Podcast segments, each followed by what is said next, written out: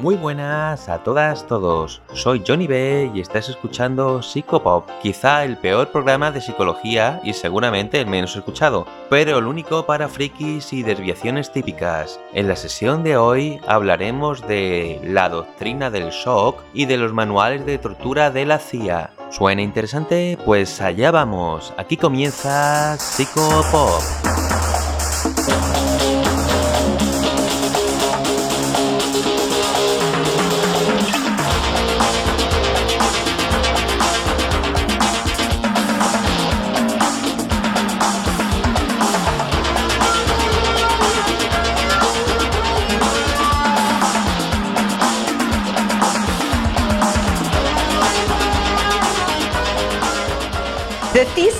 La tesis de la doctrina del shock es que nos han contado un cuento sobre cómo estas medidas radicales han triunfado en el mundo, que no se han propagado de la mano de la libertad y la democracia, sino que han requerido shocks, crisis y estados de emergencia Milton Friedman entendía la utilidad de las crisis. Solo una crisis, real o percibida, produce auténticos cambios. Cuando esa crisis sobreviene, las medidas que se toman dependen de las ideas que flotan en el ambiente. La doctrina del shock es un libro publicado en 2007 de Naomi Klein, una periodista y escritora enmarcada en los movimientos críticos contra el capitalismo y la globalización. Es un libro tanto alabado como criticado, y aquí nos limitaremos a exponerlo ya que saquéis vuestras propias conclusiones.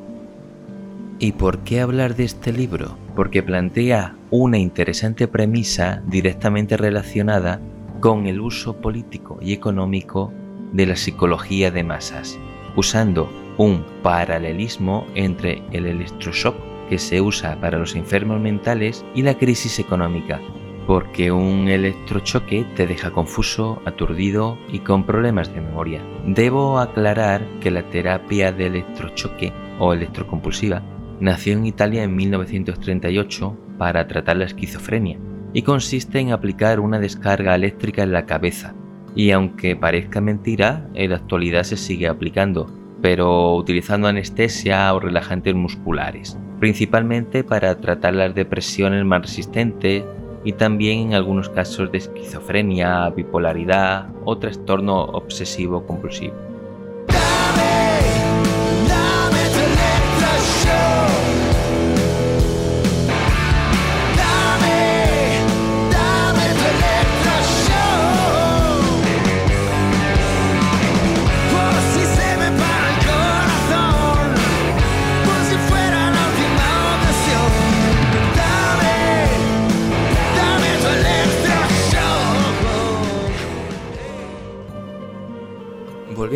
De Klein, propone que las políticas económicas neoliberales, también podemos llamarlo capitalismo actual, como la que promueve la Escuela Económica de Chicago, han triunfado no porque fuesen maravillosas, sino porque han utilizado los trucos y triquiñuelas que han aprendido de los avances de la psicología, imponiendo sus ideas cuando la cosa estaba más jodida, o incluso provocando que la cosa esté jodida para aprovecharse de la situación e imponer sus principios que están en contraposición con el estado del bienestar, que huele a socialismo y a movimiento obrero que tira para atrás.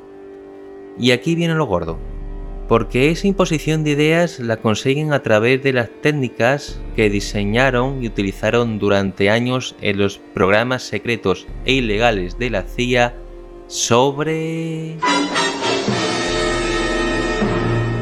Control mental. Sí, he dicho control mental. Quizá el término sea un poco teatral, así que podemos renombrarlo como manejo psíquico, que es como lo llamaba eufemísticamente la CIA, pero sigue siendo poco adecuado para lo que realmente es. En realidad se trata de tortura, que pretende generar un shock en la persona para que se vuelva más sumisa y proclive a obedecer y aceptar las órdenes que se le impongan de ahí el título del libro, La doctrina del shock. Suena un poco a ciencia ficción, ¿verdad? Ojalá.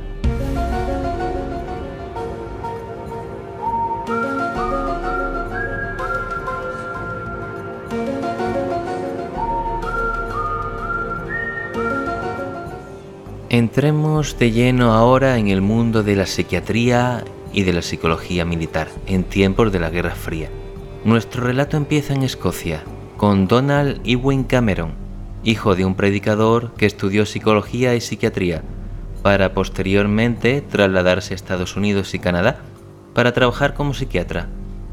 Desde siempre mostró un especial interés por el comportamiento y la biología que lo desencadena, escribiendo algún libro y ensayo sobre el tema. A principios de los años 40 trabajó para la Oficina de Servicios Estratégicos, lo que posteriormente se llamaría CIA.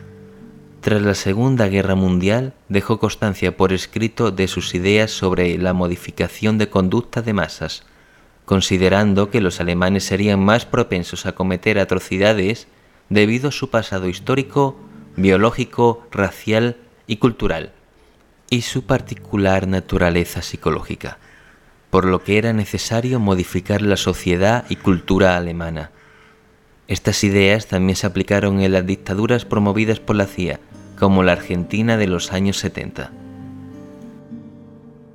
Entre los desaparecidos había cientos de mujeres embarazadas a quienes les permitieron dar a luz antes de asesinarlas.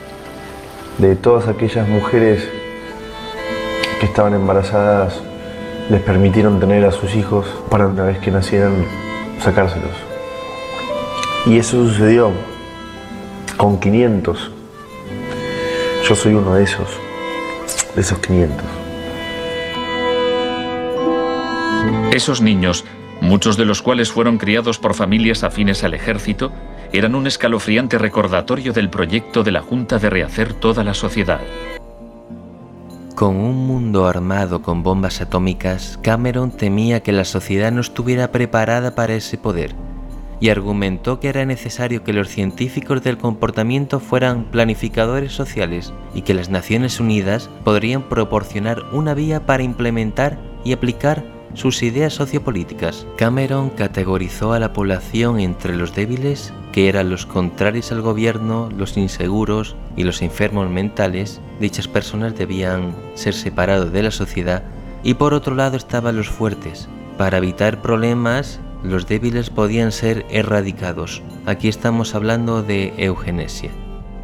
El mundo se divide en dos categorías, los que tienen revólver cargado y los que cavan. Tú cavas. En 1945 encargaron a Cameron evaluar para los juicios de Nuremberg a Rudolf Hess, quien fue un cargo importante del Tercer Reich, debido a que Hess alegaba amnesia y se comportaba de una forma extraña. Ya en los años 50, Cameron llegó a ser presidente de la Asociación Americana de Psiquiatría. Esto quiere decir que hasta los más radicales que discriminan a los enfermos pueden ser presidentes de una organización médica. ¡Qué mala! ¡Pero qué mala soy! Como hemos visto, Cameron es una persona afable y empática con los enfermos y preocupado por el bienestar social hasta tal punto que desde el año 53 hasta el 73 se involucró de lleno en el proyecto de la CIA MK Ultra, también llamado Programa de Control Mental, que fue una experimentación secreta e ilegal para obtener las mejores formas de torturar y las más eficaces técnicas de control mental para obtener lo que querían de los presos y manipular a los agentes extranjeros. Entre otras ideas, una era la de drogar a Fidel Castro y manipular su psique para que fuera más receptivo a las políticas norteamericanas. Si bien Cameron fue una de las cabezas visibles del proyecto, había mucha gente implicada y mucho dinero invertido. Este proyecto se nutrió en parte de los científicos nazis que habían sido reclutados por los norteamericanos en la operación Paperclip, pero además involucró a 44 universidades, entre ellas Harvard, 12 hospitales, 3 cárceles y 15 empresas farmacéuticas, entre ellas Novartis. Concretamente, Cameron viajaba hasta la Universidad de Albany, en Canadá, para experimentar con personas el borrado de recuerdos, la reprogramación de personalidad el uso de psicotrópicos como el LSD y otras drogas paralizantes, el electrochoque, la privación sensorial, el uso de grabaciones con mensajes negativos y positivos aplicados durante 16 horas al día, la inducción al coma, exposición de ondas electromagnéticas y de radiofrecuencia. Por supuesto, todas estas aplicaciones fueron sin el consentimiento de los pacientes, que una vez destapado el proyecto hicieron una demanda colectiva y algunos fueron compensados económicamente en diversos acuerdos judiciales con la CIA y con el gobierno de Canadá, el último de ellos en 2017. El Allen Memorial Institute, donde trabajaba, empezó a parecer una macabra cárcel donde Cameron llevaba a cabo experimentos extraños con sus pacientes de psiquiatría. Quería borrarles la mente, dejársela en blanco, para reprogramarlos desde cero. En cada universidad trabajaban con procesos similares a los de Cameron, destacando los experimentos en Harvard, que desarrollaba otro importante psicólogo, Henry Murray, que sometió a estudiantes a pruebas abusivas de descargas eléctricas e ingestión de LSD para analizar su respuesta al estrés. Uno de estos estudiantes fue Theodor Kaczynski, que se convertiría más tarde en una bomber, un famoso terrorista que enviaba bombas por correo. Quiero que pienses en el correo por un momento. Un trozo de papel puede cruzar un continente como quien se pasa notitas en clase. Si te llega un paquete a tu nombre, estoy convencido de que no harás otra cosa que obedecer. Vamos a cazar al terrorista en serie más letal de la historia, el Una Bomber. Lleva 17 años poniendo y enviando bombas, y nosotros sin una puta pista de quién es ni de cuáles son sus motivos. Creía que el caso Una Bomba estaba cerrado. Tres paquetes bomba más letales que antes. Llevo 15 años poniendo a analistas a trabajar en este asunto, y volvemos a la casilla de salida. Necesito a alguien con un enfoque distinto, y te guste o no, ese eres tú. Sí, claro. No tienes amigos, nadie con quien hablar. No son objetivos personales, sino objetivos simbólicos. Estás mandando un mensaje y por eso utilizas el correo. No sabemos cuál es la conexión, no conocemos su código. Vas a hacer que te oigan, vas a hacer que te escuchen. Seguimos dando por hecho que es un mecánico de aerolínea cabreado y con el CI bajo cuando ha sido más listo que nosotros desde el principio. ¿Nunca han pensado que si no lo han cogido en 17 años es porque le han subestimado? ¿Y todos estos estudios para qué? Pues para desarrollar el primer manual de interrogatorio de contrainteligencia de la CIA, llamado QBARC, y desclasificado en 1996, siendo uno de los métodos estrella el uso de descargas eléctricas y la privación sensorial. Con los años han ido actualizando estos manuales con técnicas tan innovadoras y humanas como el ahogo simulado. Muchas de sus técnicas figuran en el manual QBARC de interrogatorios para el contraespionaje. He aquí unos fragmentos. Es una tesis central del manual que estas técnicas son, en esencia, métodos para provocar la desviación de la personalidad. Hay un intervalo, que puede ser muy breve, de animación suspendida, una especie de shock psicológico o parálisis. Los interrogadores expertos reconocen este efecto cuando se da. Y saben que desde ese momento el sujeto está mucho más abierto a la sugestión, mucho más dispuesto a obedecer que justo antes de sufrir el shock. Dichos manuales se usaban para entrenar tanto a norteamericanos como a los partidarios de sus políticas, como ocurrió en el patrocinado por Estados Unidos golpe de Estado en Chile y la posterior dictadura de Pinochet. En los años 50 y 60, las medidas progresistas de desarrollo en Chile eran un modelo para la zona. El gobierno invertía en salud, educación e industria. Las empresas estadounidenses temían por sus inversiones. En 1970, la Unidad Popular de Salvador Allende ganó las elecciones con un programa que proponía nacionalizar grandes sectores de la economía. La compañía de teléfonos pertenecía en su mayor parte a la empresa estadounidense ITT, que encabezó los intentos de evitar que Allende fuera presidente. Contaba con el apoyo de Richard Nixon en la Casa Blanca. Yo no estuve allí, pero puedo decirle lo que sabemos con certeza en la actualidad. Él encargó a la CIA que impidiera que Allende asumiese la presidencia e intentaron convencerme de que instigara al ejército chileno cuando Allende resultó elegido. A pesar de las maniobras de la CIA, Allende juró el cargo de presidente.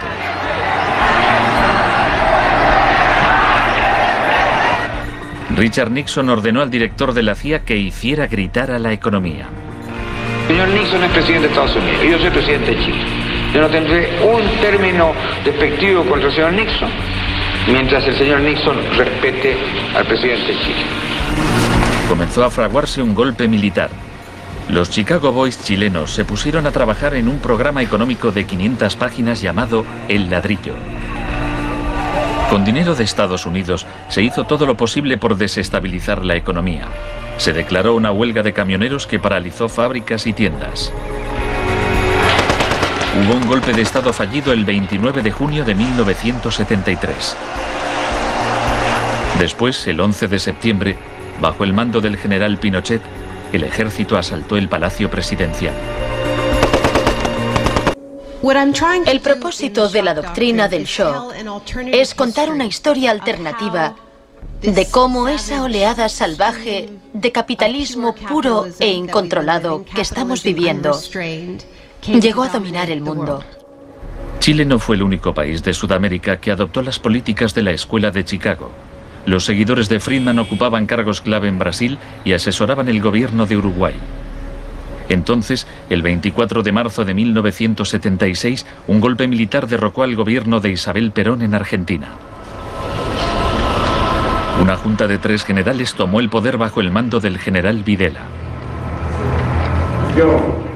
Los Chicago Boys accedieron a puestos económicos relevantes en el gobierno militar. Aprovecharon la oportunidad para introducir importantes reformas económicas y sociales. Un año después del golpe, los sueldos habían perdido el 40% de su valor, se cerraban fábricas y la pobreza se disparó. Como en Chile, hubo que aterrorizar al pueblo para que aceptara estas medidas económicas. Videla aprendió de la experiencia de Pinochet. Adoptó la táctica de hacer desaparecer personas. Para equilibrar el terror público y privado, llevaban a cabo los secuestros en plena luz del día y después siempre podían negarlos. Muchas de las técnicas empleadas por los militares chilenos y argentinos las habían aprendido en la Escuela de las Américas dirigida por Estados Unidos. Enseñaban técnicas de tortura. Violar a la víctima, desnudarla, herirla con objetos punzantes, romperle extremidades, sacarle los ojos, marcarla a fuego. En Latinoamérica hay regímenes que violan hoy en día los derechos humanos. Practican asesinatos políticos, torturas, deportaciones, encarcelamientos sin juicio, que son técnicas aprendidas en este centro. Quizás sea así. Si me dice que lo que enseñamos aquí se ha llevado a la práctica, no se lo negaré. El uso de la tortura contra un soldado enemigo conocido para obtener algún tipo de ventaja militar me parece justificable y acertado. Ir más allá, utilizar las técnicas de tortura solo para intimidar a la gente, es un grave error, poco ético e inmoral. Pero en Argentina y Chile estas técnicas no solo se emplearon con soldados o terroristas, sino con estudiantes y sindicalistas, con todo aquel que se opusiera a la política de libre mercado del régimen. Volviendo a la doctrina del shock, Klein considera que no es necesaria una violencia extrema para aplicar la doctrina de choque, tal y como hizo Thatcher en Reino Unido, Reagan en Estados Unidos o como ciertas empresas y gobiernos aprovechan los desastres para imponer sueldos más bajos, despidos o precios excesivos. Lo que sacó a Thatcher del abismo y salvó finalmente el proyecto fue una crisis. La crisis suprema, de hecho. Una guerra. Estamos aquí porque por primera vez en muchos años, un territorio de soberanía británica ha sido invadido por un país extranjero. El gobierno ha decidido que un importante destacamento zarpe en cuanto se hayan ultimado todos los preparativos. El acorazado Invincible irá en cabeza. La mayoría de los británicos ni siquiera había oído hablar de las Malvinas, pero cuando Argentina invadió el pequeño archipiélago a miles de kilómetros de distancia en el Atlántico Sur, Thatcher aprovechó la ocasión para hacer honor al apodo Dama de Hierro. Caballeros, me dicen que la bandera blanca ondea sobre Stanley. La guerra terminó menos de tres meses después. Cuando las tropas regresaron al Reino Unido, las celebraciones patrióticas inundaron el país. Thatcher ganó las elecciones de 1983 por amplia mayoría. Esto le permitiría aplicar una forma de terapia de shock económico como la impuesta en Chile.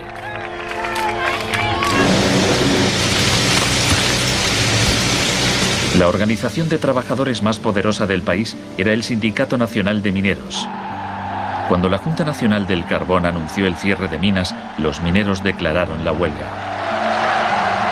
Zonas del centro de Londres están paralizadas por miles de mineros y simpatizantes que se manifiestan por la ciudad en favor de la huelga de mineros, la más larga y feroz jamás vivida en Inglaterra desde 1926, así como la más costosa.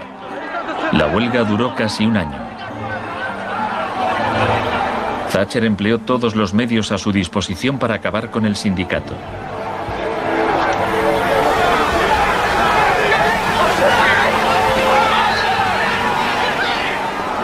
Al final, los mineros fueron derrotados. Thatcher aprovechó esta victoria para implantar la revolución de la Escuela de Chicago en su país. Una serie de anuncios vistosos promocionaba un programa de privatizaciones masivas.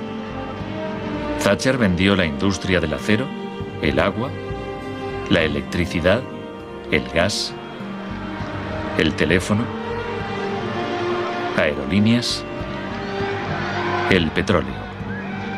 Privatizó las viviendas públicas. Salieron a concurso los servicios municipales. En 1986 se desregularon los servicios financieros y la banca. Se le llamó el Big Bang. No hace falta que le recuerde a ninguno de los presentes que el Big Bang es solo el principio. En el Reino Unido, antes de Thatcher, un gerente general ganaba 10 veces más que el empleado medio. En 2007 ganaba más de 100 veces más.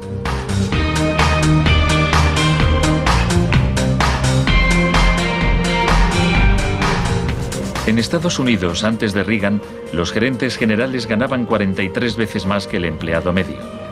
En 2005 ganaban más de 400 veces más. Las crisis son tiempos peligrosos según Klein, porque muchos han aprendido lo fácil que es beneficiarse de ese río revuelto. Podemos verlo en el aumento de la edad de jubilación, en la reforma laboral, en la ley Mordaza, en la privatización de los sectores públicos, o la infame ley de amnistía que impide juzgar crímenes de la dictadura. Parafraseando a Klein, las partes que tienen más que ganar nunca aparecen en el campo de batalla. Hasta aquí la sesión de hoy. Espero que les haya hecho reflexionar y quieran saber un poco más. Soy Johnny B y les desea buena salud mental. Buena suerte por la cuenta que nos trae. Nos veremos en el futuro. ¿Será en el pasado? Exacto.